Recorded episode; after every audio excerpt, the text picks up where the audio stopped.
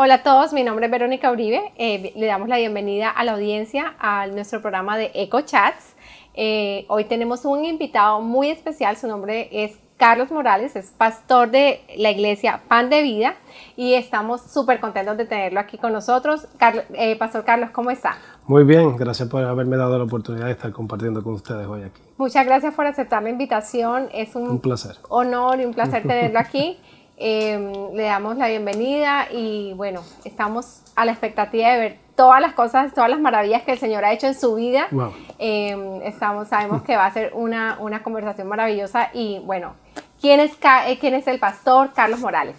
Bueno, eh, primero te diría pues que soy em, un hombre apasionado por Dios. Eh, no me crié en un hogar cristiano pero fue algo automático ese amor que, que, surgió en mí por el Señor tan pronto le conocí.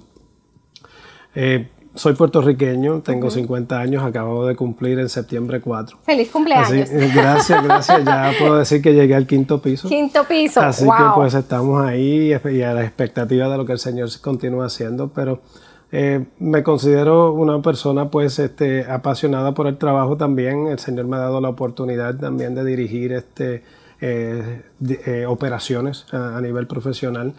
Y pues algo pues que también pues me ha servido en la parte ministerial.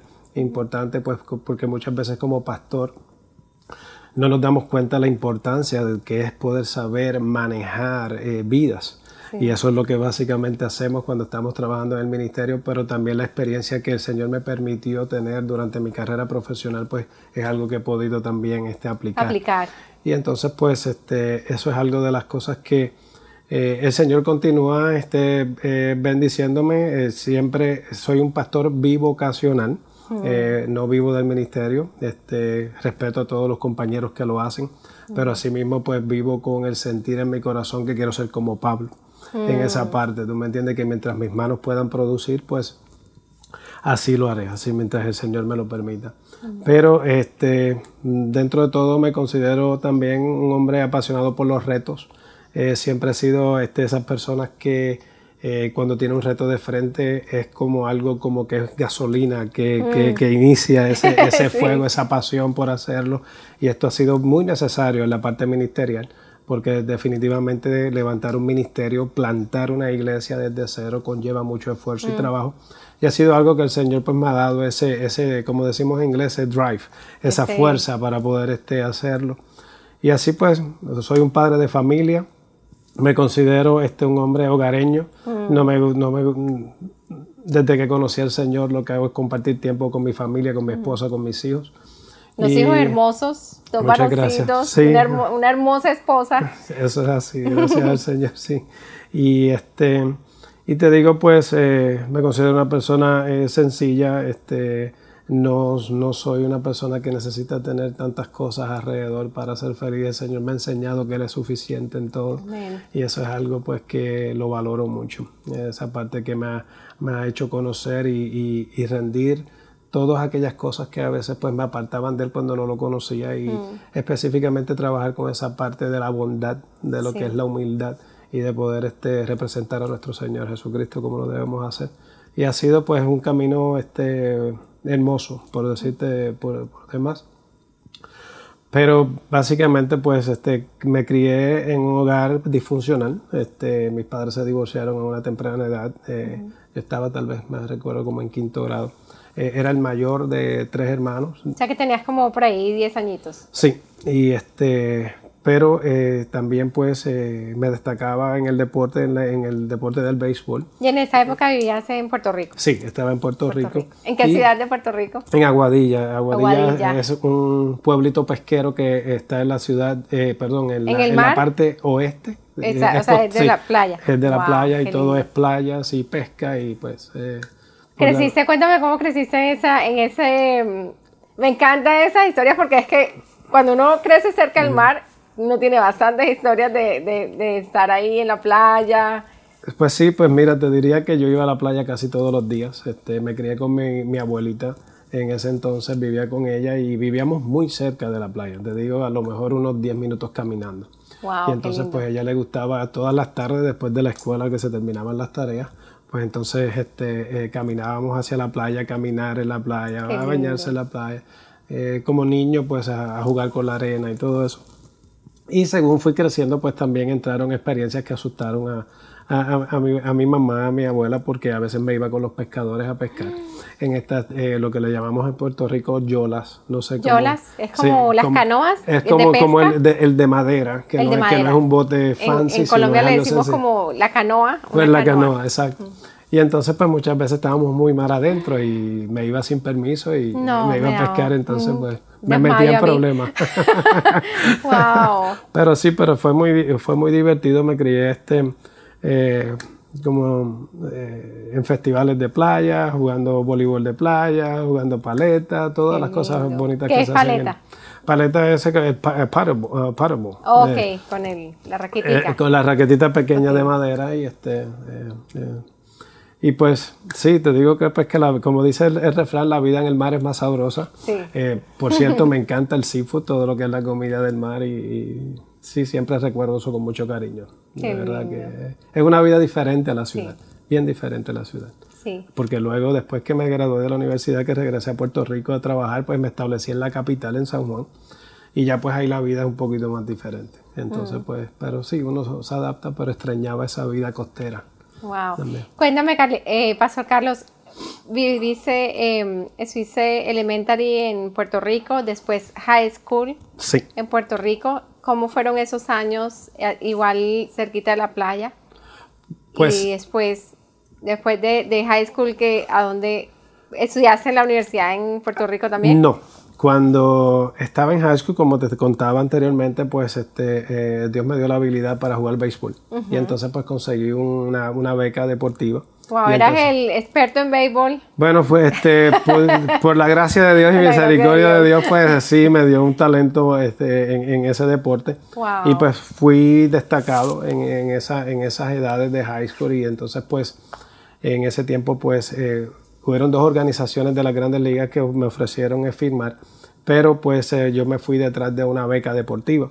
Mm. Quería asegurar la parte de los estudios y fue lo que me aconsejó eh, mi papá en ese tiempo también, y entonces pues eh, no firmé como profesional, pero me fui entonces a, estudiar. Vine acá a Florida Tech en, Melbourne, eh, estamos a tres horas de aquí. no sabía que el Señor me iba a traer de vuelta en el tiempo, pero sí, este, cuando terminé acá, pues me fui de regreso a Puerto Rico y allá pues me establecí más en la parte profesional trabajando. Tuve una lesión que me tuve que quitar del béisbol por mucho tiempo eh, pero luego me recuperé, pero ya era tarde para volver a jugar, eh, mm. tratar de, ir detrás de las grandes ligas. Pero pude jugar la, pelota eh, superior en Puerto Rico. por 18 años, así que pues me retiré cuando tenía 40 años, ya me decían, este, retírate que estás viejo, me decían. Y siempre mi el más viejito de todo el grupo. El, el, fisiatra, mi fisiatra, este, siempre me, cuando llegaba con una lesión, me decía, Carlos, ya tú le has sacado mucho millaje a tu cuerpo, ya es hora de que te retires. Pero este, eh, el Señor, eh, cuando ya el Señor comienza a llamar, porque ya eh, nos pone ese llamado en el mm. corazón, este, ya yo me encontraba como que fuera de lugar. Y mm. recuerdo yo que una vez estaba en un juego y los juegos, los fines de semana a veces se acababan muy tarde. Y, este, y yo estaba así mirando hacia el cielo y dije, ¿qué yo hago aquí? Ya, yo, ya, ya esta pasión del béisbol ya no está, ya sentía más como que entrar ya en la parte, eh, eh, cómo me iba a desarrollar en los caminos del Señor. Mm. Y ahí fue cuando decidí, como decimos nosotros, ya colgar los guantes y ese fue, dirigí un año. Ya rendimos y ya hicimos lo que íbamos a hacer. Este, no había nada que probar ya tampoco y, y y ese fue el, el, final de la carrera como, como atleta. Wow, tremendo.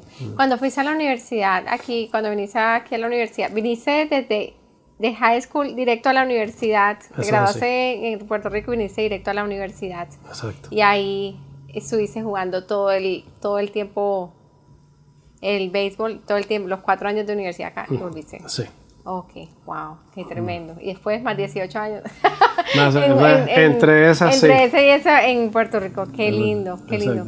Eh, Pastor Carlos, que mm, cuando usted estaba en, el, en, esa transición que usted dice que ya sabía que el Señor eh, lo estaba llamando, que lo estaba llamando y ya usted dijo, ok, Señor, te voy a poner atención, voy a ir, voy a ser obediente y voy a ir. ¿Qué pasó en ese momento? Pues en, ese momento, pues definitivamente ya yo me encontraba cambiando mis prioridades. Este, ya, eh, por cierto, eh, varias personas ya se me habían acercado y, este, y me habían profetizado que yo tenía un llamado pastoral, a la cual realmente pues yo decía, yo, ¿cómo va a ser? Sea, a mí, eso es algo que mucha gente eh, no entiende eso, pero muchos hombres que tienen el llamado pastoral no entran al momento Mm. sino es un proceso. y, definitivamente ese proceso hay que vivirlo porque en ese proceso se aprende mucho también. Mm. Y pero te, digo, te soy franco, que muchas veces sentí en comenzar, nunca me, nunca me aparté de estar en la iglesia, siempre trabajé para la iglesia, siempre mm. estuve en algún ministerio trabajando pero estaba llegando como que ese punto donde me sentía que ya estaba trabajando, lo estaba haciendo, pues aquí me quedo. Pero recuerdo que ese último año donde realmente yo decidí ya eh, cómo exponer este, las cosas en orden eh, con el Señor y, comenzar ya en el llamado, recuerdo que eh, fue un día de los padres y recuerdo que mi suegra me llamó y me había dicho que no se me olvidara el llamado que yo tenía eh, mi papá me llamó ese día para desearme felicidades y le había dicho que una profeta en su iglesia le había dicho, recuérdale a tu hijo el llamado que él tiene, cual no, la persona no me conocía. Mi esposa, que tiene el don de revelación de sueños, había tenido un sueño donde ella me había visto a mí vestido completo como si fuera a predicar, pero que me quedaba fuera de la iglesia y que no entraba. Y eso fue como que lo único que yo dije, Señor, eh, voy, tengo que ser obediente, porque ya esto es claro. Y ese, y ese día fue el día que decidí ya este, tomar ya como Responder la y así. Pastor Carlos, usted recuerda, vamos a hacer un rewind, usted recuerda cuándo, qué lo llevó a los pies del Señor, cuándo fue, cuénteme ese día que usted recibió al Señor y cuénteme qué, qué, qué incidente, qué fue lo que lo llevó. Bueno, eh, te diría que cómo olvidar eso, pero este, pues sí, mira, eh, todo comienza, de, como te dije, yo no, yo no me crié en un hogar cristiano, no conocí al Señor, este, el Señor eh, dentro de todo, digo yo, la misericordia del Señor, pues este, me, crié en, en, un hogar pobre, pero a la misma vez luego que comencé a trabajar, pues este, tuve a temprana edad un poder adquisitivo por el dinero rápido. Eh, estaba generando una cantidad de dinero muy grande y, yo mi vida la había hecho alrededor de todo lo que es la vanidad. Mm. Y el Señor me, de eso fue una de las cosas que el Señor me rescató. Yo voy a hacerme una, una un, procedimiento en mi ojo, que, se, que hay una telita que se llama un pterygium, y eso es algo que le crece alrededor del ojo por los rayos ultravioletas del sol. Y es una operación. Sí, es, es, es, algo que se supone que sea bien sencillo. Pero el doctor que me atiende, pues este, salía de viaje esa misma noche y parece que había hecho un overbooking, había puesto muchas personas en la oficina. Y entonces me inyecta un químico en mi ojo que se llama mitomicina, que está diseñado para que sea diluido en agua salina y que se use en gotas, pero él me lo inyectó directo esto me causó una, una quemadura de segundo grado en mi ojo. Y ahí fue que comenzó todo esto, eh, porque eso fue lo que me llevó a los caminos del Señor, como digo, a los pies del Señor. Ahí comenzó un proceso en mí que definitivamente encontré que no había nada que podía hacer yo eh, para obtener otra vez la sanidad en mi ojo. Mm. Por cierto, me atendieron en el hospital de Bascom Palmer aquí en Miami que es el mejor eh, hospital de ojos que hay a nivel mundial. Ellos no habían visto un caso así, era el único caso eh, que, que, había. Eh, me, me, trataron de poner este, parchos de placenta porque es algo que ayuda a regenerar. Ya el ojo estaba necrótico, ya no había sangre, estaba quemado. Y entonces pues todas esas cosas empezaron a, a no tuvieron éxito. por cierto, me di cuenta que uno de los doctores que me estaba atendiendo era ateo que eso fue, eso fue parte del testimonio también, porque este, en una conversación que tuvimos, este, él, lo llama otro paciente y cuando él cuelga su teléfono, dice, mira este diciendo que gracias a Dios él se recuperó, que gracias a Dios ni que, ni que Dios. Esto fue gracias a la ciencia y gracias a mí. Y yo lo miro y entonces él me empieza a hacer la historia, que él no creía en Dios porque eh, su padre, que era su mejor amigo, había muerto. Y era su mm. mentor, entonces él tenía todo ese, ese peso.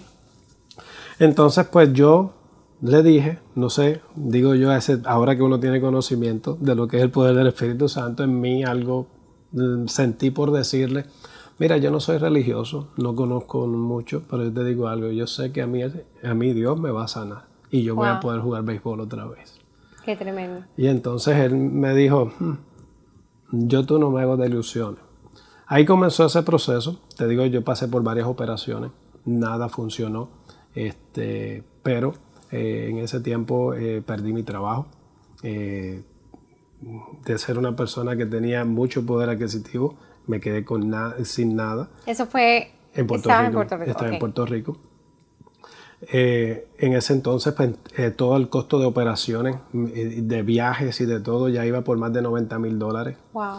Este, y pues, como te digo, tuve que pasar por una ley de quiebra, porque no tenía nada. Me quedé sin nada. De cuatro casas que tenía, carros y de todo, sin nada. Entonces, pues ahí este, el Señor lo que estaba era desmantelándome, como digo yo. Para, Sacudiendo el piso. Para otra vez este, hacer el rebuild, eh, como es mm. la construcción, pero a su forma. Gracias a esa misericordia del Señor, eh, un diciembre, eh, yo voy a, porque me dio una conjuntivitis. Y yo voy a donde el doctor y el doctor me dice, ah, no entres a la oficina, que mira cómo estás, te este, siéntate por allí que yo te veo dentro de un rato.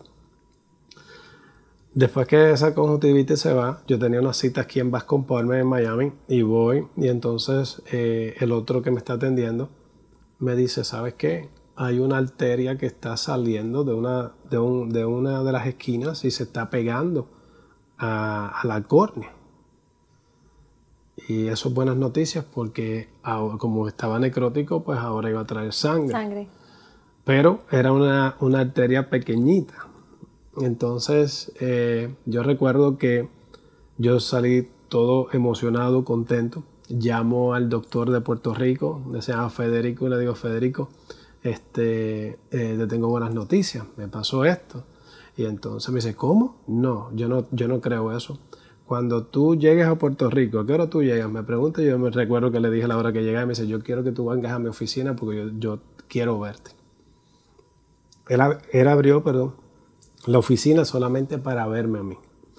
Pues eh, cuando voy, él miró a través de, de, la maquinaria y cuando se tiró para atrás y su reacción fue, tiene que haber un Dios. De más decirte, tuve un milagro de sanidad en mi ojo, se reparó al 100%. Y por la gracia del Señor, pues eso fue lo que me ancló en la fe. Y este, en ese proceso, yo recuerdo yo que le dije al Señor en un compromiso que hice con Él en la sala de mi apartamento, le dije, mira, yo no sé si esto que me está pasando a mí, tú lo causaste para traerme y conocerte. Pero si esto es así, tú te puedes remover el ojo ahora, me lo puedes remover y yo te voy a seguir porque nunca mm. marcharé hacia atrás, siempre iré contigo. Y después de eso fue que todo lo que te cuento que tomó lugar y recibí mi milagro de sanidad. En ese, eh, en ese interín de todo lo que estaba pasando, yo, me, yo tuve la oportunidad de reconciliarme con mi papá porque mi papá este, nos abandonó cuando yo estaba en quinto grado, que era lo que te contaba al principio, este, y yo me tuve que hacer cargo de mis hermanos porque yo era el mayor. Eh, nunca tuve una relación con él eh, y fue algo bien, bien distante. Mm. Y recuerdo yo que ese mismo diciembre que yo recibo todas estas buenas noticias de mi hijo, mi papá me llama también y me dice, mira Carlos, este, yo sé que es tarde para recuperar todo lo perdido, pero no es tarde para por lo menos tener una relación como padre y como hijo. Así que eh, él, me invitó a su casa y cenando con él eh, en muchos años, eh, que, no, que, no, que no, no interactuábamos, este, me llama un amigo neurólogo que me estaba invitando a la iglesia por mucho tiempo. Wow. Y, este, y me dice, Carlos, este, el juez escribano, porque es un pastor en Puerto Rico que es juez, mi papá es juez retirado, este, eh, mañana viene a predicar a mi iglesia, te llevo invitando, pero me gustaría que fueras para que lo escuchara.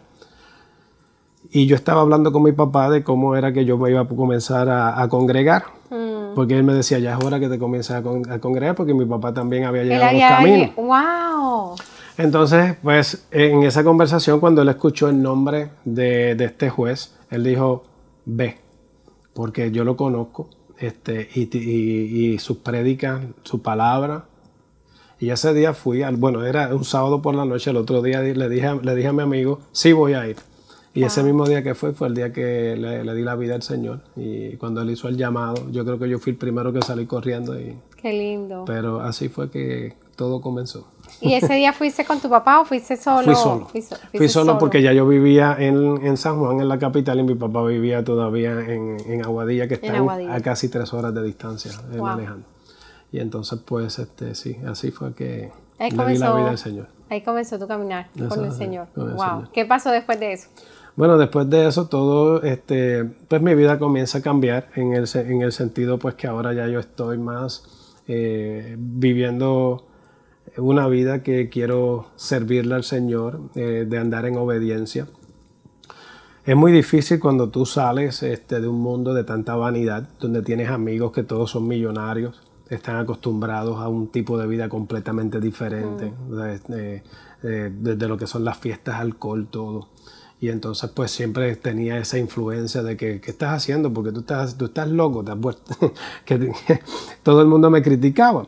Pero yo realmente pues le doy gracias al Señor porque siempre pude mantenerme firme. Eh, fue un tiempo hermoso donde comencé a, entender lo que era buscar al Señor de madrugada. Todas las mañanas me, me, levantaba a las 4 de la mañana a orar, mm, a pasar ese tiempo con Él. Y te digo que aparte de que todavía el ojo estaba en ese proceso de sanidad, porque eh, si te imaginas lo que molesta una pestaña en un ojo, imagínate una quemadura de segundo grado. y todavía el, dolor. todavía el ojo estaba eh, en, esa, en ese periodo de sanidad. Y este, pero aparte de todo, siempre leía la Biblia y, fue un tiempo tan hermoso porque aunque me había quitado todo, todo, estoy hablando, pero todo, de vivir en, en una mansión, Ahora estoy en un apartamento que apenas tiene un aire acondicionado de esos de pared que casi no funciona y me, pegaba un baño y ya a los cinco minutos parecía que estaba corriendo en la calle porque el calor y en Puerto Rico, que es una isla tropical, pues te puedes imaginar. Pero en ese tiempo que tuve tan poquito, si acaso nada, fue el tiempo más hermoso que yo tuve con el Señor porque ahí fue que lo pude conocer cara a cara, como uno dice. Y ese fue como que la base para anclar realmente, tú me entiendes, la, la, ese deseo de nunca caminar hacia atrás. Wow, qué tremendo. Qué tremendo. Entonces ahí, eh, ahí en ese momento no tenías nada.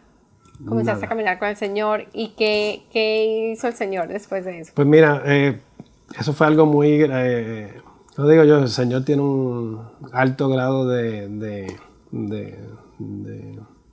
de, sentido del humor. Así es, así es. Después dice uno, Señor, sí, gracias. gracias por esa tribulación y después uno dice, ay, si yo hubiera sabido. pues recuerdo yo que ya lo de. Estoy, salgo un, día y me encuentro con un amigo que era el presidente de una compañía en Puerto Rico, eh, automotriz, la compañía más grande automotriz que tiene Puerto Rico ahora mismo, con 13 concesionarios y creo que de un tiempo para acá creo que han abierto a lo mejor como unos 3 o 4 más.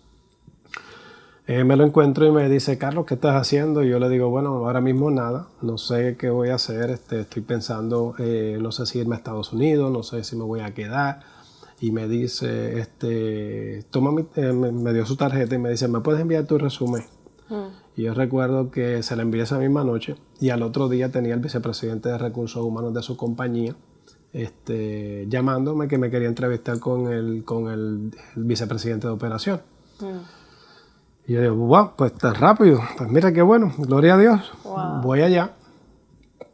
Y recuerdo pues que me entrevistaron, hablamos de todo lo de la operación. Eh, ya yo tenía bastante experiencia, En, lo que, en, lo que, en lo que estaba haciendo. O sea que cuando hablamos ellos sabían que lo que les estaba hablando pues era certero.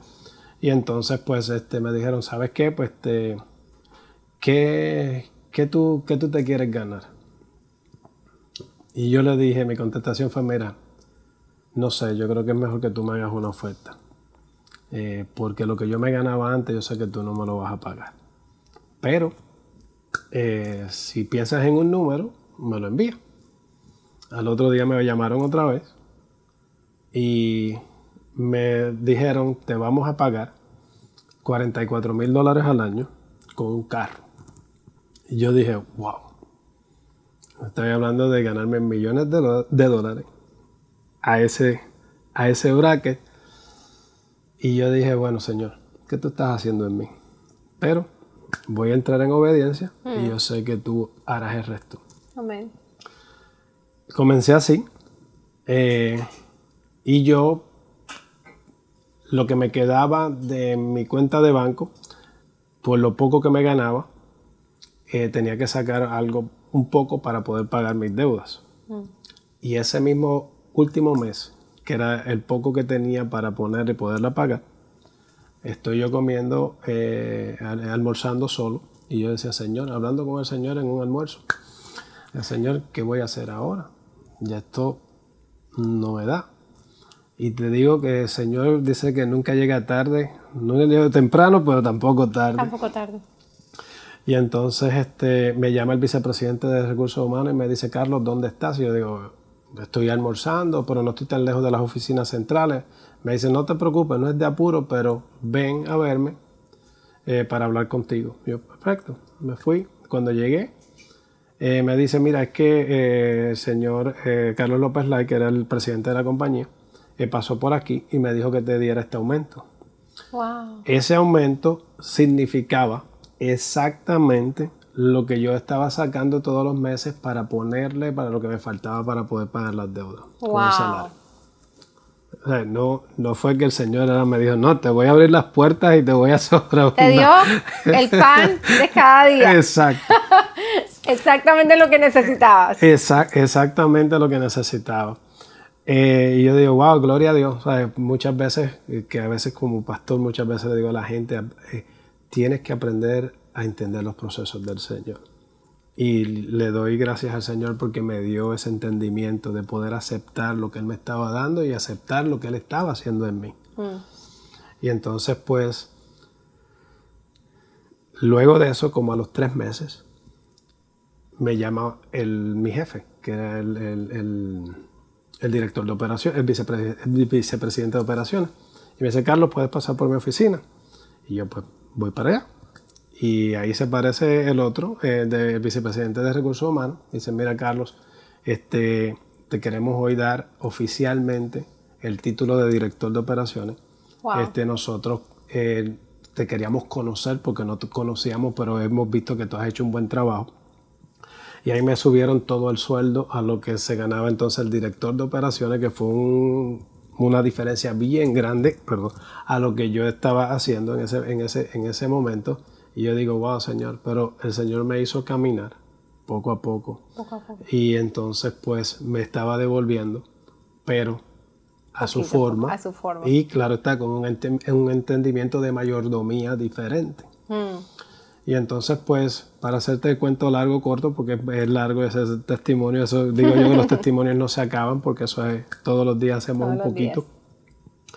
Eh, luego que ¿Qué pasó eso? Eh, me dieron acciones con la compañía, empecé a generar eh, mucho más dinero, para no entrar en todos esos detalles, este, pero ya tenía un, sueldo de ejecutivo. Mm. Y entonces, pues, este, como el Señor es así, que siempre, como dice su palabra, sus planes son mayores que nosotros. Justamente cuando Lucas el pequeño nace. Cuéntame cómo, momento, Rewind. Ah, bueno, es que, es que, estamos por el testimonio, pero Lucy también ya está ahí.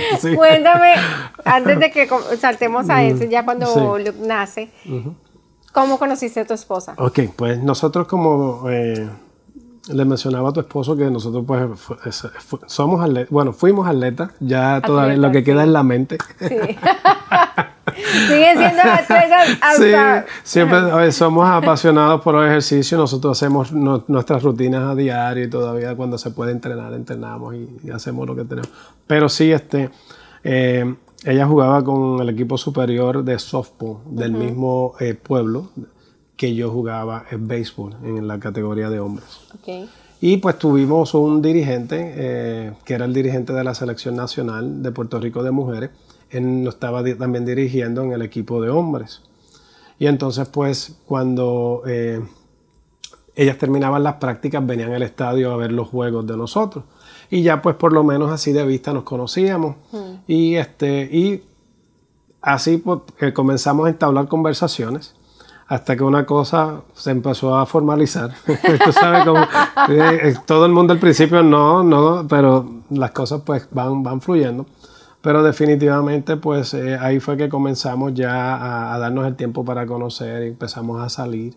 En ese tiempo ella estaba, había ido a la iglesia, pero tampoco estaba como que en ese compromiso. Y yo le, le, le, le fui muy claro, yo estoy en este caminar Así que pues, y eso fue una bendición porque automáticamente ella como que se formalizó y comenzó a seguir al Señor de la misma forma que yo lo estaba este, buscando y siguiendo.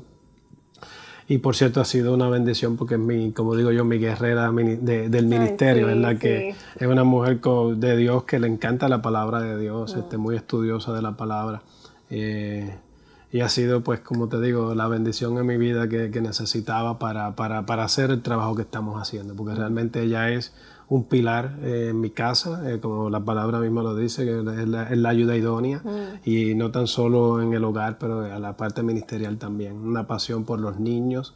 Ella está, ha desarrollado el ministerio de niños poco a poco, muy, exacto, muy dedicada, muy apasionada y ha sido realmente pues una bendición este, que el Señor nos haya permitido encontrarnos. Yo, por cierto, tenía, eh, son cosas que muchas veces, pues, y ahora lo digo públicamente, pero ella lo sabe. Este, yo al principio decía así, le decía Señor, eh, ella es la mujer que tú quieres para mí, porque no, no, no, no, no entendía eh, todo esto de que el Señor es el quien te trae la pareja, todas esas cosas. ¿Verdad? Y, este, y por cierto tuve confirmación dos veces de personas que, que mm, no tenían esa relación y, y de momento esa es la, la, la, persona que te ha puesto el Señor al lado. Eh, y así pues, y ha sido pues un complemento muy, muy lindo porque compartimos la parte ministerial, pero también tenemos esa pasión por el deporte. Nuestros hijos este, son atletas los dos, este, tienen una coordinación y habilidades que, que, que, tú notas que tú me entiendes que, que sobrepasan a papá y mamá. que viene, que viene exacto que vienen en esa línea. Y pues definitivamente pues ahí es que que, que, que se forma esa relación. Este mm. eh, eh, eh, como te digo yendo a lo de cuando nace Lucas, que es el más pequeño alguien en mi departamento estaba haciendo un negocio con unas personas que no podía hacerlo porque había unos contratos de exclusividad. Mm. Cuando esto pasa, este, viene, se está preparando para una demanda eh, legal contra la compañía y la, y la acción que determinan los abogados de la compañía que tenían que, que tomar era eliminar la cabeza del departamento más la persona que lo estaba haciendo para ellos justificar ante la corte que ellos habían tomado medidas drásticas en eso. Yo un día llego, como de costumbre, mi departamento era un departamento que iba eh, subiendo en números, en, lo que es las ventas, en todo lo que es el, el, el, profit del, negocio. Y por cierto, mi jefe directo, que era el, vicepresidente de operaciones, cuando viene esta decisión, y tienen que hablar conmigo. Él estaba llorando al frente de mí y me decía, Carlos, yo no, no, puedo entender cómo es que esto está pasando mm. y que no podamos considerarte para, para, para, aguantarte. Y Lucas acababa de nacer y, este, y era algo que yo decía, Señor, pero yo te estoy sirviendo, un hombre dedicado a ti, ¿qué está pasando aquí? Mm. ¿Qué pasa? Eh, son de esas discusiones que uno tiene con el Señor, ese argumento. Pero Este, como uno, como uno siempre dice, él tiene un, tiene un, propósito en todo lo que hace y lo importante es mantenerse fiel. Pero cuando yo llegué a casa, este, mi esposa se devastó. Eh, dos niños. Yo, ella había dejado de trabajar porque ya yo había comenzado a producir una cantidad de dinero que ella se podía quedar con los niños en la casa. Mm. Y entonces ahora pues ni ella ni yo. Y entonces yo digo, wow, ¿qué pasó aquí? Eh, Estaban en Puerto Rico todavía. Estaban pues, en Puerto Rico. Y cuando más o menos como en una semana que, llevábamos ya que no, sabíamos qué iba a hacer, entonces pues todo lo que eh, Puerto Rico estaba comenzando a entrar en, una crisis mm. económica en ese tiempo y, de y los trabajos se pusieron muy difíciles. Entonces pues eh, recuerdo yo que una mañana, eh, esto es parte de, lo que es la fidelidad y cuando tú confías en el Señor y la obediencia, eh, yo venía del gym eh, porque por las mañanas me iba a correr a distraerme un poco y a ver cómo esto iba a, cambiar. Y recuerdo yo que vi a esta señora en la calle, eh, de, de, ambulante. y yo siempre, pues, en, mi carro, pues siempre, sabes que uno siempre tiende, a poner las monedas en el, en, el, en el cup holder. Y tomé algunas monedas y se las di. Y esa fue la primera vez eh, que yo sentí la voz del Señor audible. Y me dijo, dáselo todo. Y yo digo, todo. Y, yo le, recuerdo yo que en esa conversación con el Señor le digo, si este eres tú, yo voy a ser obediente. Lo único que te pido es que me des la oportunidad entonces de, porque estaba en una avenida bien transitada, le dije, si me das la oportunidad de ir, poder virar buscar a esta señora y darle lo que tenía. Tenía como unos ciento, dólares, ciento y pico de dólares en el bolsillo. No sabía qué íbamos a producir, pero la voz de Dios está ahí, hay que obedecer. Así es. Recuerdo yo que la encontré y le dije que Dios te bendiga y le di todo. Me quedé callado, no le compartí nada a mi esposa. Al otro día por la mañana, ella me dice, Carlos, yo siento como que una paz. ¿Tú no sientes una paz? Y yo digo, ¿tú sabes que yo me levanté así también? No pasaron a lo mejor unos 15 minutos y me llamó un, amigo de aquí de la Florida y me dice, Carlos, voy para Puerto Rico mañana eh, para, estamos cuadrando unos negocios con esta compañía. Y, él, y yo le digo, Jorge, este, ya, no ya no trabajo allí, me acaban de mm. despedir. Y entonces me dice, ¿cómo va a ser? Y yo, bueno, no entiendo tampoco, pero porque no quería entrar en todos esos detalles, me dice, ¿y tú considerarías este, relocalizarte? Y yo digo, Jorge, yo tengo ahora mismo estos dos niños que yo necesito producir. Me dice, envíame tu resumen. Se lo envié y recuerdo yo, este, a los tal vez dos, tres días, John Arrigo, de no sé si conoce este, los dealerships eh, Arrigo. Arrigo. Me llama John Arrigo, el vicepresidente, y me dice, mira Carlos, tenemos un amigo en común. Me gustaría este volarte para acá porque nos estamos, estamos buscando por un director para los departamentos de repuesto. Wow. Y este, y quería saber si querías explorar esta, esta alternativa. Yo pues fui, me acuerdo, un 11 de septiembre. ¡Wow! ¿Hace cuánto? ¿Cuántos años? Wow, o sea, que ahorita acabas de cumplir. Hace siete, años. Siete, años. Tremendo. Y le, y le digo, este, eh, bueno, está bien, 11 de septiembre, que no es el día para volar, pero, este, pero aquí voy con el vamos señor. allá. Vine, eh, eh, ese día me dieron el trabajo el mismo día te, Ese mismo me dieron el trabajo, llamé a Lucy y le dije a Lucy, nos mudamos para la Florida. Ellos se encargaron de buscarme casa, de hacer todo este, al, comienzo. Y ahora viendo todo lo que pasa, este, me doy cuenta que el Señor tiene un propósito de traerme aquí porque aquí era que yo iba a establecer mi ministerio. Eh, porque realmente en Puerto Rico estábamos muy cómodos en la iglesia, una iglesia súper desarrollada, tenía 12 pastores. ¿Qué íbamos a hacer? Mm. Entonces, pues eh, ah, como digo yo, hasta, hasta, hasta, el sol de hoy aquí nos tiene el Señor y hemos podido establecer nuestro ministerio aquí también y ver la, la gracia y, y, cómo hemos crecido eh, en el Señor, porque ha sido todo fue un milagro del Señor. Yo tuve que cogerme una ley de quiebra. Recuerdo yo que la casa que compramos, yo le dije a mi broker, le dije, mira, este, esto va a salir en mi récord, esto no, esto no, si quieres tirarlo. Y fue algo tan maravilloso porque el Señor, como dice, protege, porque no salía nada, salía, la, salía, salía la quiebra este, desestimada. Wow. O sea que el discharge se dio sin haberse cumplido, salió de récord, pudimos comprar nuestra casa aquí y hemos podido hacer todo eso. Gracias al Señor ya luego de estos años todo se borró de, de, de, del crédito y todo. y hemos podido, eh, hoy me encuentro trabajando con la organización Schumacher. Sentí en el corazón hace un año y medio atrás hacer un cambio y llevaba peleando eso hacía tiempo. Y de, esa casualidad del Señor que yo salgo y ahora los arrigos venden a una compañía que está trayendo todo el cuerpo gerencial nuevo de ellos, o sea que todo el mundo está perdiendo el trabajo. No tan solo eso, me ha traído a una organización donde la vicepresidenta es una mujer de Dios, cristiana, que tiene una fundación para, para homeless y ayuda a rehabilitar eh, drogadictos, este, alcohólicos, gente que ha sido abusado, maltratado. Este, y por cierto, hoy son, son miembros de mi congregación. Wow. Así que eso ha sido, te digo, una bendición eh, grandísima, una detrás de otra, pero es como, como te contaba también al comienzo, antes de comenzar la grabación, es cuando uno camina en obediencia y, y, el Señor sabe que, eh, como dice, Él escudriña nuestro corazón, sabe que esto no se trata de nosotros, que es de Él. Él siempre apoya y, y su favor no, no, no está sobre nosotros. Amén. Quiero que me cuentes cómo fue la decisión de decir, ya, vamos a abrir la iglesia. Uf. Cuéntame ese momento.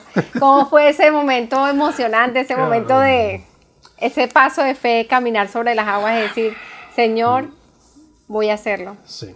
Y, y, sobre todo, y cuéntame después cómo es manejar, ser un alto ejecutivo mm. de un director de operaciones. Eh, y el ministerio. ¿Cómo, cómo has... Primero, comencemos por ahí.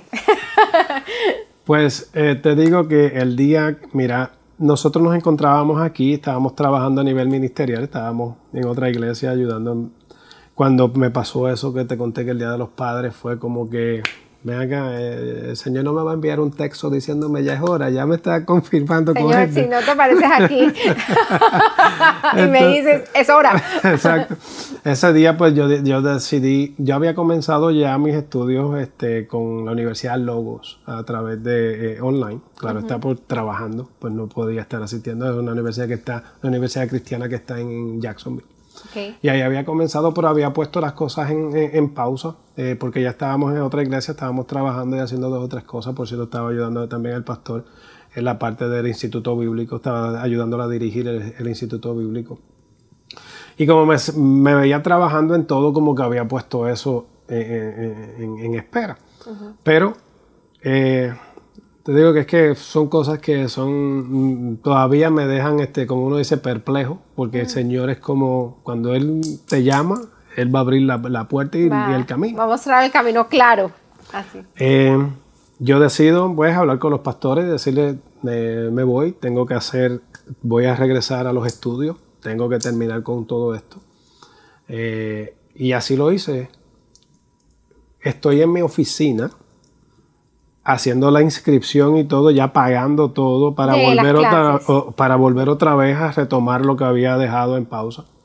Y entra una de las controllers, que ella era cristiana, y ve que en mi, en mi monitor hay una cruz, porque estaba el, logo de la Universidad de Logos. Wow. ¿Verdad? Entonces me dice, ¿qué estás haciendo, Carlos? Y yo le digo, le cuento, más o menos ahí, eh, abuelo de pájaro pero me estoy inscribiendo, estoy haciendo esto y esto y esto. Y me dice, ¿te molesta si hablo con mi pastor sobre esto? Y yo no sé quién, yo no sabía quién era su pastor. Y yo le dije, oye, a estas alturas yo necesito la ayuda que, que, pueda recibir, alguien que me pueda a lo mejor guiar en estos procesos. Sí. Definitivamente. Y le dije, claro que sí.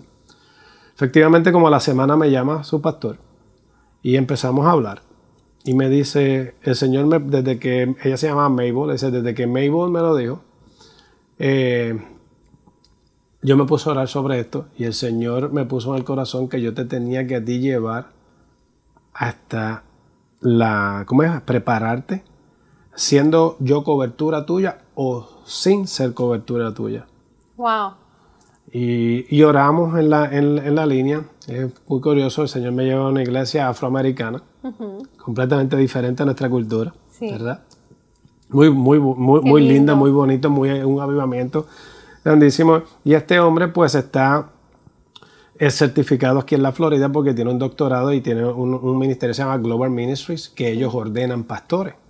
y ellos tenían su propio instituto para poderlo llevar hasta el día de ordenar. Pues entonces pues comienzo a trabajar con él y, a, conocerle hasta que él fue el que nos ordenó. Y da, eh, en ese tiempo eh, ya habíamos hablado con una amiga Rialto, le habíamos dicho, mira, este, porque ya el Señor me estaba poniendo que había que abrir la iglesia. Y entonces pues es muy difícil aquí en West Palm porque aquí hay muchos lugares que no permiten iglesias. Mm. Y el único lugar que ella con, que consiguió es donde estamos ahora. Y este y recuerdo yo, ahora para contestar esa pregunta de cómo es ese, ese paso, porque realmente aquí yo tenía, nosotros comenzamos a trabajar en la casa. Mm. Yo, creo que muchos pastores, muchos ministerios han nacido en esas marquesinas y en esas salas. Este, y tuve, llegué a tener hasta 27 personas en la casa, a un punto. Pero realmente los que tenían el commitment, e, ese compromiso de, de, ir, a ayudar a plantar, tal vez eran unos 6 o 7. O sea que ahora estaba asumiendo una renta, estaba, ya entran unos gastos de acondicionar un lugar y todo esto, con una congregación muy pequeña. Y eh, pues, el lugar es hermoso. Hemos, hemos, gracias. Me encanta. hemos trabajado muchísimo. Aquello era una cosa que tú no, si te enseño fotos del comienzo era... era otra cosa, pero lo embellecieron, e, es, hermoso. Gracias, gracias. Ahí se, se, se, invirtió mucho amor, cariño, dinero también, pero mm. de verdad este, tuve personas que se comprometieron conmigo a trabajar. Y hasta tu esposo nos ayudó también con, ciertas cosas allí, así que le doy gracias a él. Este, pero eh, fue algo definitivamente cuando ya tú asumes una responsabilidad como esa. Aparte, no tan solo por lo que conlleva económicamente, pero por lo que ya estás haciendo, que es trabajando con las almas del Señor. Como siempre eh, lo tuve muy claro. Eh, ya es suficientemente peligroso tú eh, vacilar, por decir así, con tu vida, pero ahora no puedes vacilar con las vidas que el Señor cruza en tu camino. O sea que ese nivel ahora y, como maestros te, seremos también, nos, nos, van a llamar y seremos responsables por eso, todas estas cosas. Así que pues, pero siempre como digo, eh, lo que he tenido es pasión por, por, por, por mejorar, por los retos que, que, que tengo, específicamente porque tengo al Señor eh, como, mi, como mi sustento. Y, este, y aparte de todo, te digo que sí, que fue retante, pero ha sido tan gratificante el ver la mano del Señor, cómo ha estado sobre nosotros en este caminar, que te digo que vale la pena y si tuviera que empezar otra vez, así mismo lo haría porque de verdad que eh, eh, el Señor es tan maravilloso y y como Él se encarga de alinear y ordenar las cosas cuando tú te encargas de, primero que nada, que eh, predicar su palabra como es, mm. sin alterar, mm. sin manipular, sin... Vemos tantas iglesias que tú sabes que se usa mucho lo de la prosperidad. Son herramientas que muchos usan para llenarlas por las cabezas. Y el Señor siempre me, puso en mi corazón que no era un mega church, mm. sino que nosotros íbamos a hacer, y este es de donde viene el nombre, pan de vida para alcanzar. Nosotros lo que nos proponemos ser es una iglesia que bendice con algo tangente para luego llevar la comida espiritual. Mm. Y nosotros hemos visto que el Señor le abrió puertas a mi esposa en un trabajo donde atiende muchas familias de bajos eh, recursos y hemos podido bendecir y a la misma vez también hemos podido llevar la palabra de Dios y hemos traído gente también a, los pies del Señor. Eh, y es algo pues que eh, cuando ponemos esa prioridad, eh, podemos ver que el Señor se mantiene ahí contigo. Y realmente pues es difícil. Muchas veces le digo al Señor, me has levantado a predicar en un tiempo duro porque la iglesia no está preparada, una conversación que tuve con tu esposo cuando entraba por aquí hace un mm. ratito atrás, la iglesia no está preparada. Mm. Eh, vemos en estos tiempos cómo mucha gente se ha enfriado, la gente que está viviendo en el terror, Eh, gente que lleva mucho tiempo en el Evangelio, pero que no realmente está mostrando que confía en el Señor. Y, este, y es algo pues que hay veces que me da temor santo, porque cuando predico, eh, el Señor me pone a predicar cosas que es como, si quiero una iglesia o una novia sin mancha y sin arruga, tenemos que prepararnos. Y entonces, pues, como te digo, en esa fidelidad que yo le digo, Señor, yo sé que la iglesia no se va a llenar porque no todo el mundo le gusta, tú me entiendes. Las cosas como son. La verdad de Él, porque cada cual tenemos nuestra propia verdad, ¿verdad? Nosotros tenemos, pero es la verdad del Señor a la, a, la hora. Se predica la palabra. Y, y, entonces, pues, este, pero que hemos visto, así te digo, este, ha sido gratificante porque al mantenerse fiel al Señor, el Señor ha, bendecido y ha, abierto las puertas que, que, que, hoy día nos ayudan. wow, mm, tremendo. Carlos, eh, Pastor Carlos, eh, tú me estabas comentando que ahorita ya se van a mudar a otro, a otro lugar. Sí. ¿En dónde, ¿En dónde es la iglesia? Estamos en el, en el, en el mismo complejo, aquí en West Palm, estamos en, eh, se, llama Latham Road. Eh, ahora mismo estamos eh, en, en, una suite, que es la suite 5. Nos vamos a mudar dentro del mismo complejo, para un lugar más grande. En estos tiempos este, llevamos como cinco semanas que, llevo, que, que se nos ha, se nos ha crecido la iglesia, multiplicado este, y hemos podido pues recibir otras personas. Eh, como te comentaba, eh, fuera de cámaras, este, el Señor me puso a mí muy temprano, eh, cuando tomé la rienda del ministerio, de que teníamos que respetar la, la, nación donde el Señor nos trajo a predicar y siempre estaba buscando un intérprete. Y el Señor me trajo un muchacho con un corazón noble. divino, él es un jovencito, por cierto, sobreviviente de cáncer ¿En eh, serio? Tiene, un testimonio poderoso. Wow, Y nos llegó eh, en una actividad que hicimos de adoración y luego se, se, quedó con nosotros. Y un día me dice, eh, pastor, a mí se me había olvidado contarle algo, que yo tuve un sueño. Y, y es que yo vi gente blanca entrando aquí. Y, y, yo le digo, pues mira, ¿sabes qué? Que yo siempre he tenido en el corazón de tener un intérprete pero todavía no, no tengo la persona. Y me dice, yo lo hago. Wow. Y yo le digo, ¿tú lo has hecho? Y me dice, no, pero vamos a tratarlo. Claro, y el muchacho bilingüe es de donde... Él, él, no, él es nicaragüense, pero criado en, California. O sea que su, su, lenguaje primario es el inglés. Wow. Entonces, pues, eh, comenzamos. ¿Y por qué te hago ese, como ese preámbulo? Porque luego de eso hemos visto que ahora tenemos una iglesia multicultural tenemos personas que no hablan español, personas blancas, personas afroamericanas, más también nuestra cultura latina. Qué lindo. Y entonces pues ahora la iglesia se nos ha crecido y el, Señor hace como tres meses atrás me había puesto en mi corazón eh, crecimiento. Y yo digo, plena pandemia. O sea, esas son las cosas que, que uno dice, solamente tú. Este, y se lo había comentado a mi esposa. Y hace como unas tres semanas atrás me levanté y llamé a, me dio con llamar a la, a la office manager de, de, donde estamos. Y le digo a ella, mira, por casualidad, tú no tienes algo un poco más grande. Y me, dice, se me acaba de vaciar esta unidad. Si vienes para acá, te la enseño, pero aquí se va a ir rápido. Pues cuando fui, estaba perfectamente diseñado para lo que nosotros necesitamos.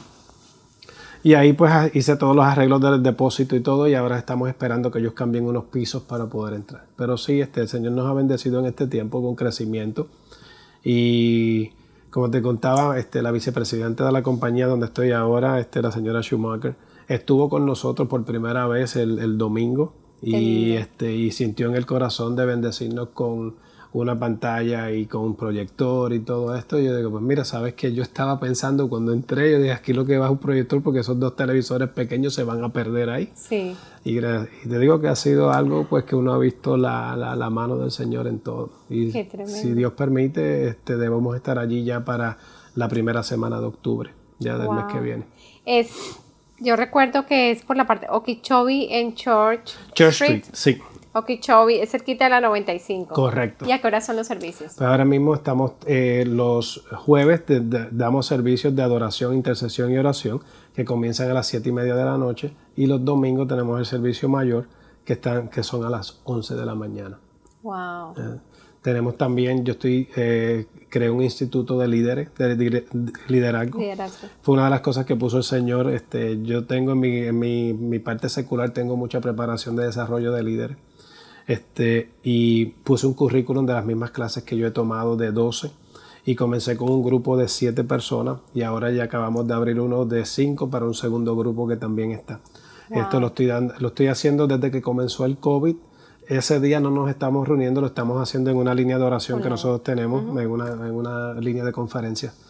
Pero eh, estamos pensando regresar otra vez al templo a darla. Pero sí, estamos los martes a las 7 y cuarto comienza ahora el, el segundo grupo y los miércoles, como de costumbre, como estábamos, tengo el segundo grupo pasando ya por la cuarta clase. ¡Wow! ¡Qué tremendo! ¡Qué tremendo!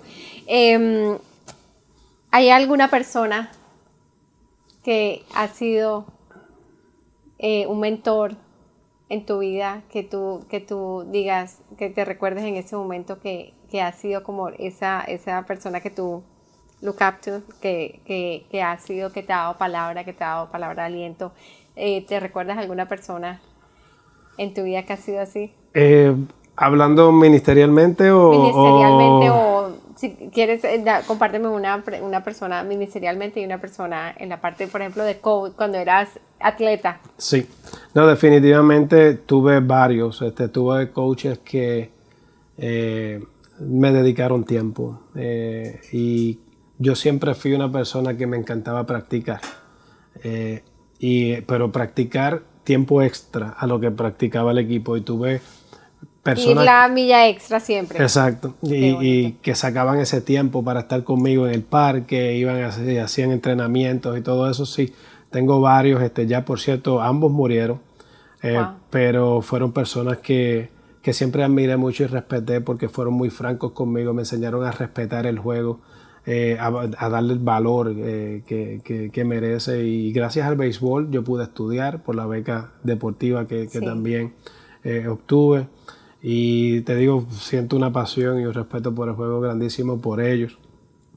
A nivel eh, ministerial, este, tuve varias personas que puedo decir que me dieron la oportunidad de trabajar y conocer eh, de, lo que es estar en cada ministerio. Mm. Tuve la oportunidad de, este, de, de trabajar con jóvenes, tuve la oportunidad de trabajar con hombres, Tuve que la oportunidad de estar en un ministerio de adoración con Misael Valera cuando estábamos aquí, pues tocaba la percusión y pues aprendí lo que pasaba allá también en esa, en esa parte de la adoración. Normalmente en Puerto Rico pues eh, aprendí a tocar lo que eran las congas, bongo. Acá ¿Cómo comenzó la música? Eh, es que eso, Atleta, ejecutivo profesional. Eso, eso, eso, eso, es una parte que yo no la cuento mucho.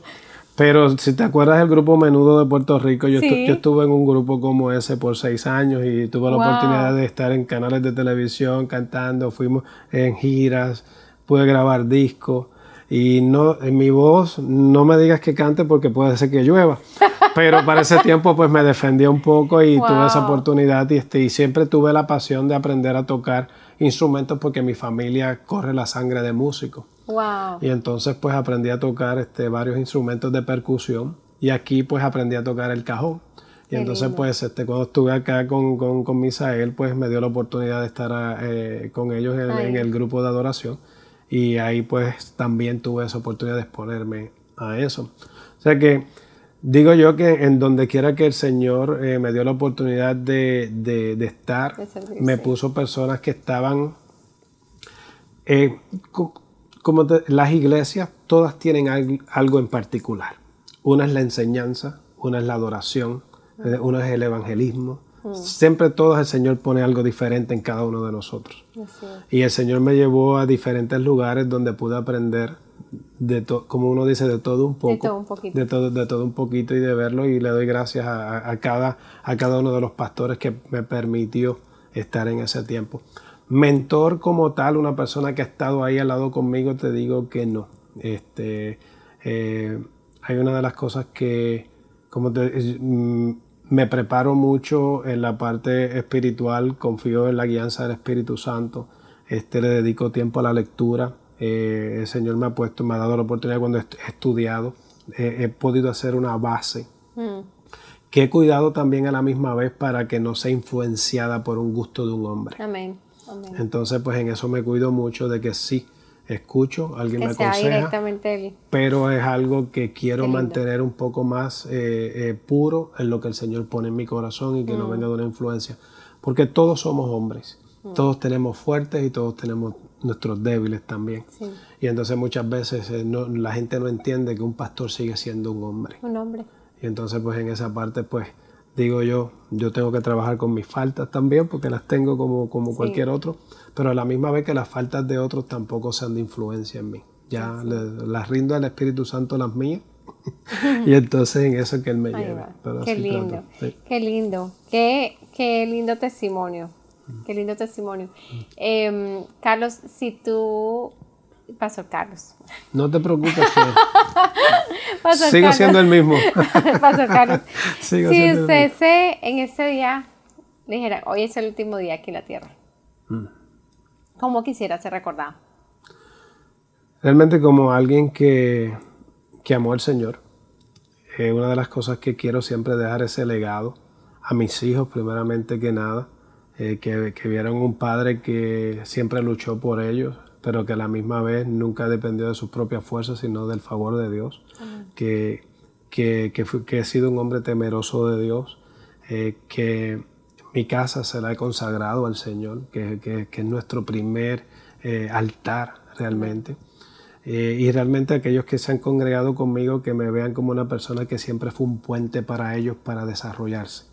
en, que he podido ser una plataforma para ellos también de exponerse, que mm. no, nunca hubo nada en mí para aguantarles, porque ellos pueden a lo mejor brillar o más o llegar más lejos, mm. sino que, que, todo el mundo sienta que yo pude hacer lo mejor que pude para ellos y, en, y el Señor en eso me dio lo secular, me ha dado la oportunidad de, de promover muchos gerentes, eh, supervisores.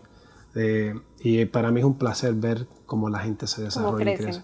Dicen que es mejor dar, como dice la palabra, es mejor dar que recibir. Y esa, esa eh, gratificación que uno siente cuando uno ve a una persona prosperar y mm. crecer, es algo que es este, es un regalo. Es, un, regalo. Y yo quiero que la gente me, me, me conozca, me recuerde por eso. Wow, qué lindo. Qué lindo. Qué belleza. Em, nosotros eh, los admiramos mucho. Mi esposo y yo los admiramos mucho. Es una, es una gran bendición conocerles.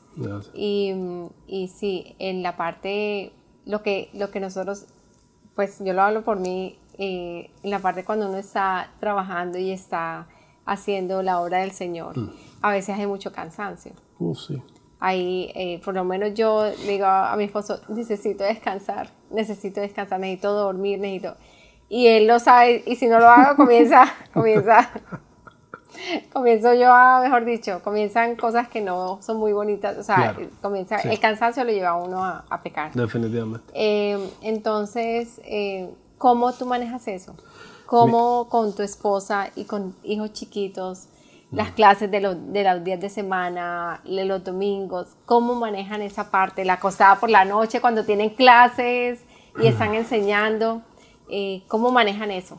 Mira, eh, te digo que es algo eh, que es un reto muy grande, definitivamente, porque yo trabajo de 9 a 10 horas al día, mi esposa también trabaja. en estos tiempos de COVID ha sido un reto grandísimo para las madres que se quedan en la casa porque mi esposa está ahora mismo trabajando eh, eh, por FaceTime, pero a la misma vez también tiene que, asegurarse que los muchachitos estén conectados eh, con, su maestra, más hacer todas las asignaciones y todo eso, que eso adoro a mi esposa por eso, porque sé que, es una carga grandísima mientras uno, uno está afuera.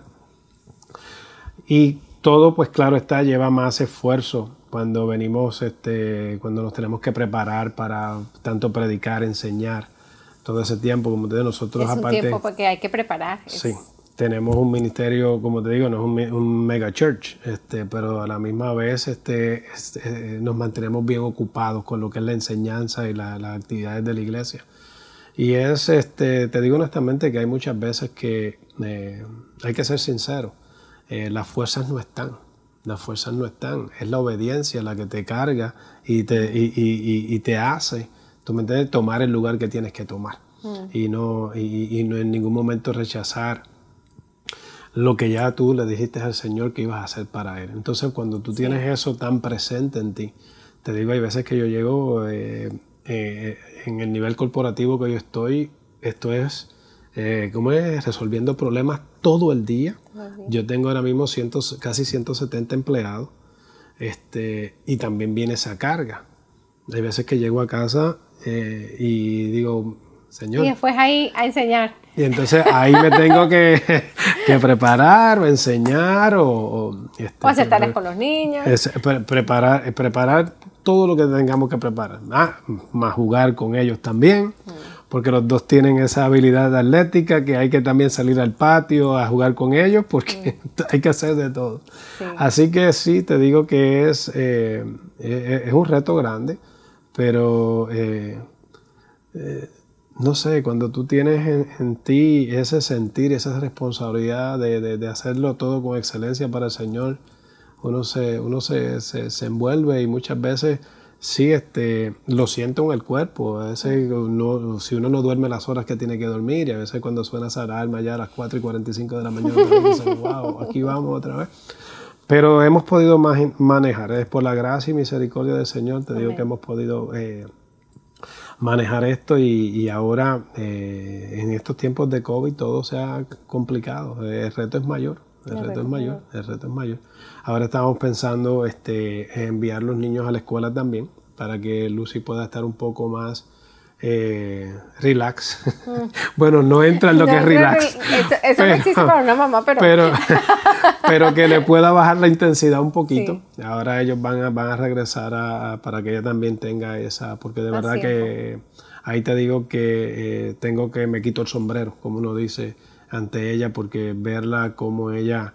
Este, desde que está temprano en la mañana con sus niños, con los niños de nosotros, es algo que, que sé que, que ella trabaja, su trabajo es con niños. Sí, ella trabaja con niños de, de 2 a 4 años.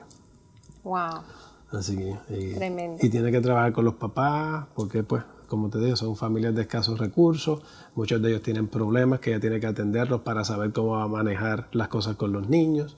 O sea que también ella vive sus tensiones también de todo en lo que trae eso. también. Wow, qué tremendo.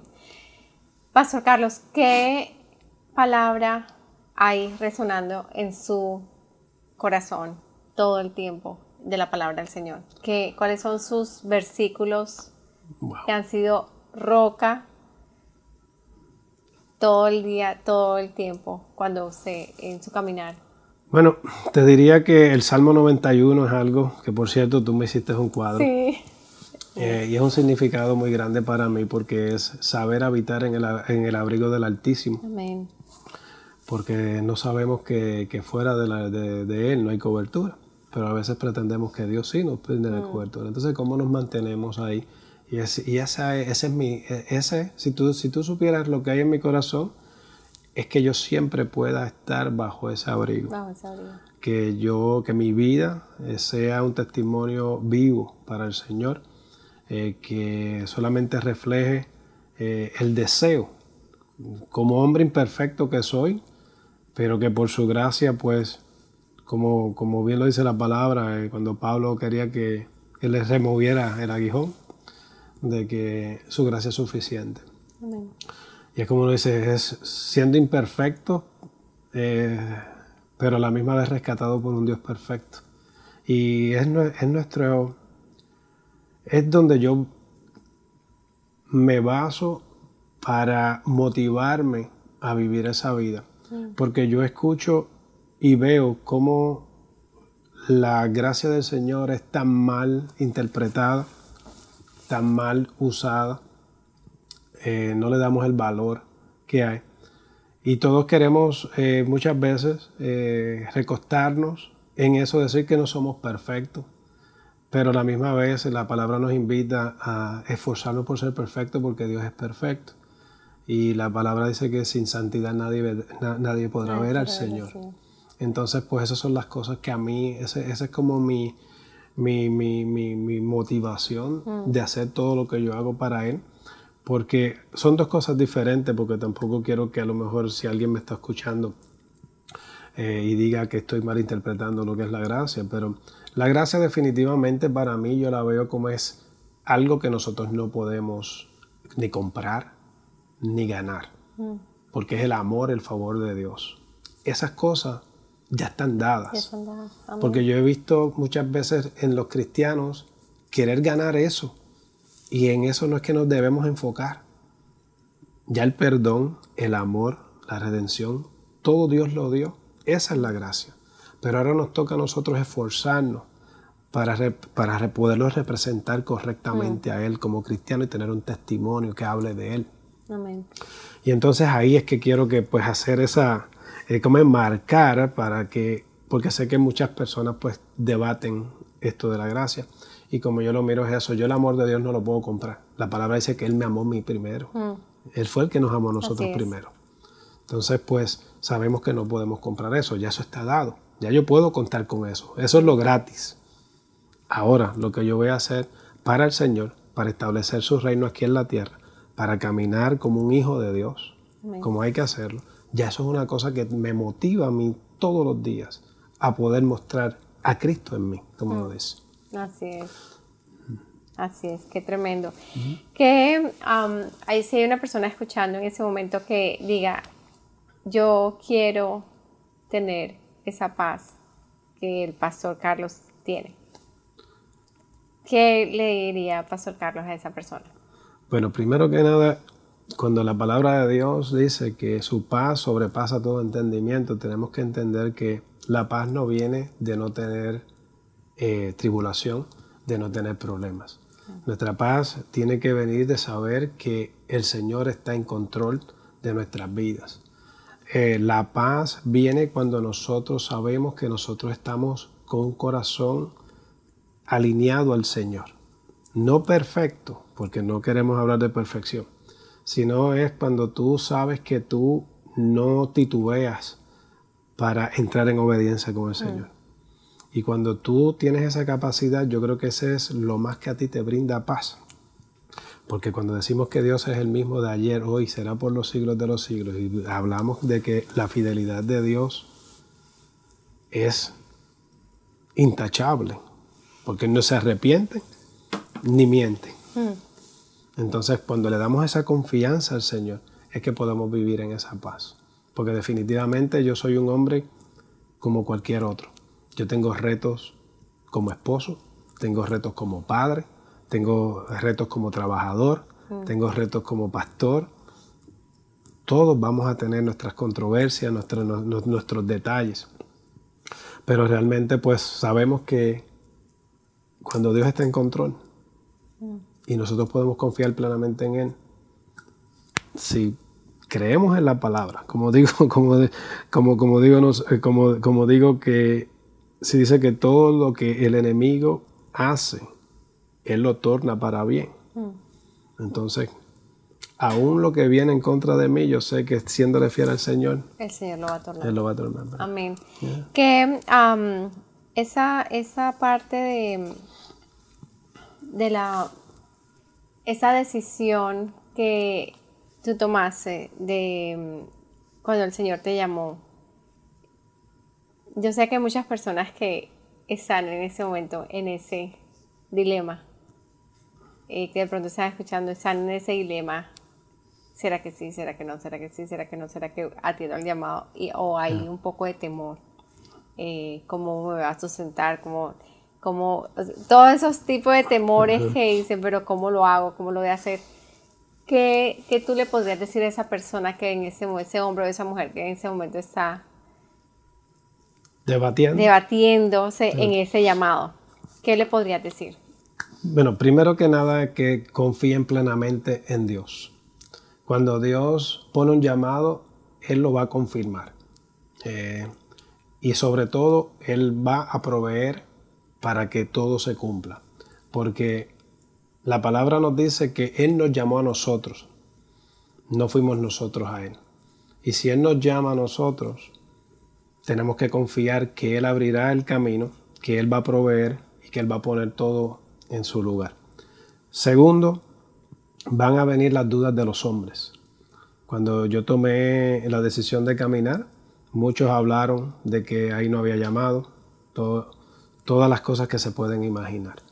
Pero uno tiene que estar muy centrado en la relación con Dios y uno tiene que saber que uno no está para placer a un hombre, sino que para complacer al Señor.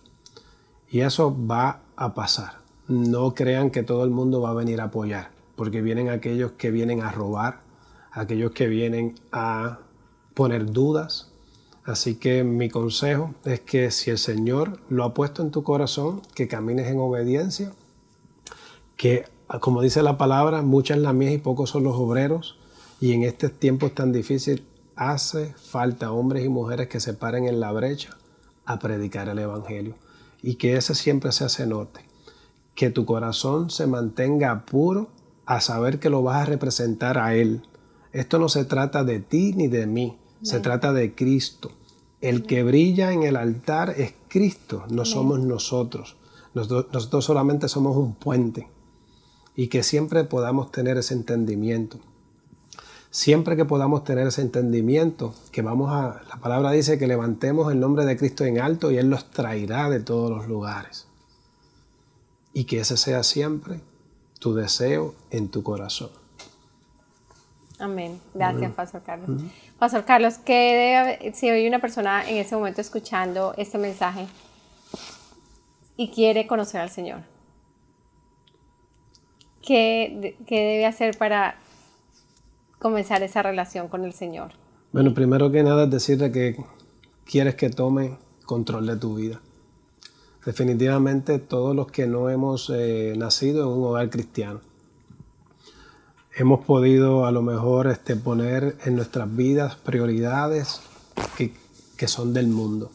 Muchos hemos hecho eh, o hemos construido nuestra confianza alrededor de las cosas materiales hemos tal vez este, eh, buscado felicidad en los lugares incorrectos. Pero asimismo como Jesús le dijo a esa mujer samaritana cuando se, cuando se la encontró en el pozo, Él es la única agua que se puede tomar, que nunca más tendremos sed, es cuando tenemos a nuestro Señor Jesucristo en nuestro corazón. Yo te diría que es la mejor decisión que puedes tomar en tu vida. Es la mejor decisión que yo tomé en mi vida fuera de lo que es el pastorado, simplemente saber que soy un hijo de Dios, para mí es el privilegio mayor que yo pueda haber obtenido. Así que si estás debatiendo en ese lugar, simplemente alza tus manos y reconoce que tu vida necesita una llenura que no se agote, porque esa solamente la puede dar el Señor. Amén. Gracias, gracias, Pastor. Pastor, em, le damos las gracias por haber aceptado la invitación nuevamente. Gracias a ustedes por tenerlo. Es un honor tenerlo acá y, bueno, eh, usted tiene algo que decir antes de que cerremos esa conversación. Algo que haya en su corazón que quiera compartir. Realmente, el, primero, bueno, gracias a ustedes por tenerme. De verdad que el privilegio es mío de, poder estar aquí con ustedes y de realmente seguir orando por su ministerio. Es algo muy bonito y de verdad me, me, place cada vez que los veo por Instagram y veo todo lo que postean. Definitivamente sé que es necesario en estos tiempos que sigamos siendo esos emisarios de la palabra del Señor. Realmente quisiera hablarle a la iglesia. Eh, entiendo que estamos viviendo unos tiempos que la iglesia eh, se ha apagado un poco. Eh, y es tiempo de que no nos callemos. Este es un tiempo de hablar. Este es un tiempo donde tenemos que tomar nuestra postura y nuestro lugar en, la, sociedad. Una de las cosas que he visto es que muchas veces pensamos que la iglesia es un solo lugar donde nos quedamos y ahí pues muchos piensan, piensan en sus dones y talentos y cómo los ponemos por obra. Eso está muy bien pero que no nos olvidemos nunca que allá afuera hay una humanidad que da gritos de la necesidad que tiene de un Salvador. Y Dios nos usa a nosotros como su voz, como sus pies, como sus manos. Son, nosotros somos las personas que estamos a cargo aquí en la tierra de representarle. Cuando tú escuchas a un hermano que está en necesidad, es como si el mismo Dios lo estuviera escuchando. Cuando tú das una palabra de aliento, esas personas que necesitan se sienten amados por Dios. Cuando tú das un abrazo, ellos sienten que el Señor es el que lo está abrazando. Cuando tomamos algo de nosotros para cubrir a un hermano, para, para proveerle, ellos sienten que es el mismo Dios que está proveyendo. Y que nunca se nos olvide que esa es la iglesia. Somos nosotros los que tenemos que tomar el lugar en estos tiempos. Donde muchos han decidido callarse es cuando más nos necesita el Señor para que nosotros podamos hablar de aquel que nos llamó de las tinieblas, porque tú y yo estuvimos en tinieblas en un tiempo y Él nos llamó a su luz admirable. Así que seamos luz, porque eres luz. Y eso es realmente lo que pesa en mi corazón en estos tiempos. Muchas gracias, Pastor. Mm. Muchas gracias por esas palabras tan sabias. Y, bueno, eh, ha sido un placer nuevamente y ahorita nos despedimos del programa. Gracias por estar acompañándonos en este día y nos vemos en la próxima. Recuerden compartir, hacerle like y em, estar aquí, eh, estamos aquí presentes. Vamos a seguir dando nuevos, nuevos testimonios, nuevas historias, nuevas conversaciones. Vamos, em, nos encontrarán en los canales de YouTube y en las plataformas de Spotify, iTunes, Google Podcasts, entre otras. Entonces estamos aquí para servirles y cualquier comentario que tengan eh, nos pueden hacer en los comentarios. Vamos a tener la información de la iglesia del pastor Carlos Morales eh, en los comentarios. Eh, si tienen alguna pregunta para el pastor Carlos, ahí van a estar el contacto del pastor. Y bueno, muchas gracias por su tiempo y nos vemos en la próxima. Hasta luego.